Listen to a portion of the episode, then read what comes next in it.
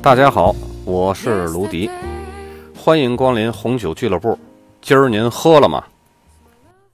今天呢，咱们来说一下法国的阿尔萨斯产区。阿尔萨斯啊，是一个非常特殊的法国葡萄酒产区，它的位置呢是在法德两国的边境。大多数的葡萄酒呢是以品种来标注的。阿尔萨斯呢，主要是用芳香型的白葡萄品种酿造干型。近乎干型和甜型的静止葡萄酒，同时呢，也会有很少量的红葡萄酒。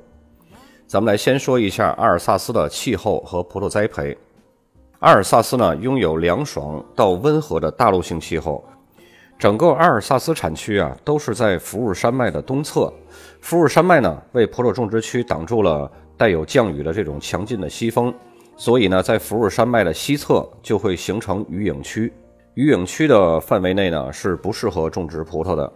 福尔山脉的东部呢，呃，由于它已经为这个葡萄的种植区啊挡住了这种强劲的西风和降雨，使得呢夏季的阳光非常充足，而且呢秋季非常干燥。这些气候条件呢，保障了葡萄能够获得比较高的糖分和成熟度。这里最好的葡萄园啊，是位于比较陡峭的这种山坡上，朝向呢以东和东南为主。位置在福尔山麓和莱茵河之间的平原上的葡萄园呢，它的这个位置就次于陡峭山坡上的葡萄园了。这里种植的葡萄呢，往往是用于酿造阿尔萨斯的起泡酒。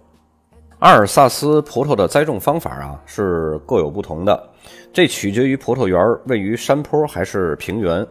山坡上的葡萄藤呢，都会修剪的比较矮，以便吸收地面辐射的热量。并且呢，以能够获取最多阳光的方向来排列的。由于山坡它不适合这种机械化的采收啊，所以山坡上的葡萄园呢都是由人工来采收的。平原上的葡萄藤呢则被修剪得比较高，以最大限度地降低春季霜冻的风险。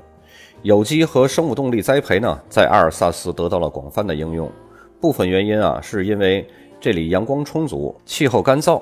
从而呢，葡萄藤病害的这种风险会比较小。咱们接下来说一下阿尔萨斯的法定产区和分级。阿尔萨斯的主要法定产区啊，分为两个，一个是阿尔萨斯葡萄酒，还有一个是阿尔萨斯特级园葡萄酒。在阿尔萨斯葡萄酒还分为两个级别：晚收葡萄酒和力选贵腐葡萄酒。这两个级别啊，取决于葡萄的糖分成熟度。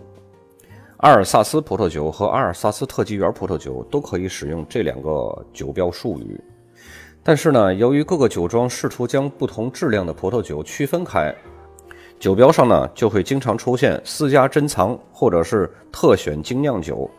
当然了，这两个名称呢是不属于法定名称的术语。咱们来分别说一下阿尔萨斯葡萄酒和阿尔萨斯特级园葡萄酒这两个 AOC 的区别。阿尔萨斯葡萄酒啊，这个级别占阿尔萨斯总产量的绝大部分。大多数的葡萄酒呢是用单一葡萄品种酿造，并且呢以品种来标注的。如果酒标上只有一个葡萄品种，那么这个酒呢就必须是百分之百使用该葡萄品种。阿尔萨斯呢也出产少量的混合葡萄酒，这类葡萄酒啊一般就不以品种标注。接下来呢是阿尔萨斯特级园葡萄酒。现在啊，有五十多个葡萄园拥有自己的特级园的资质。这类葡萄酒啊，必须用单一的贵族品种来酿造。这个贵族品种是哪些个呢？就是雷司令、麝香、琼瑶浆和灰比诺，这是两个级别的法定产区 AOC。在此之外呢，还有两个不同级别的酒标术语，分别是晚收葡萄酒和力选贵腐葡萄酒。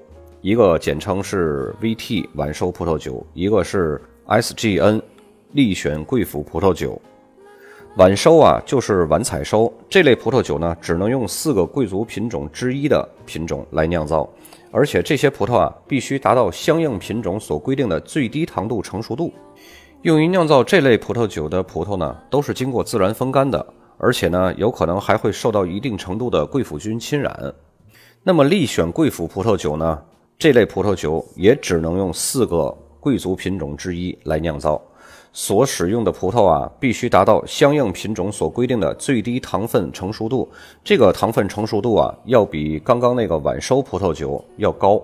额外的糖分呢，通常是来自于贵腐菌的侵染所赋予的糖分。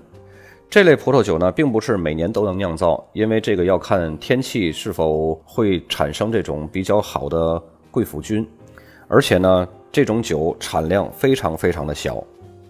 咱们在下一节课呢，会介绍到阿尔萨斯的葡萄酒酿造和风格，以及他们那些个主要的葡萄品种。咱们这次就到这里，下期再见。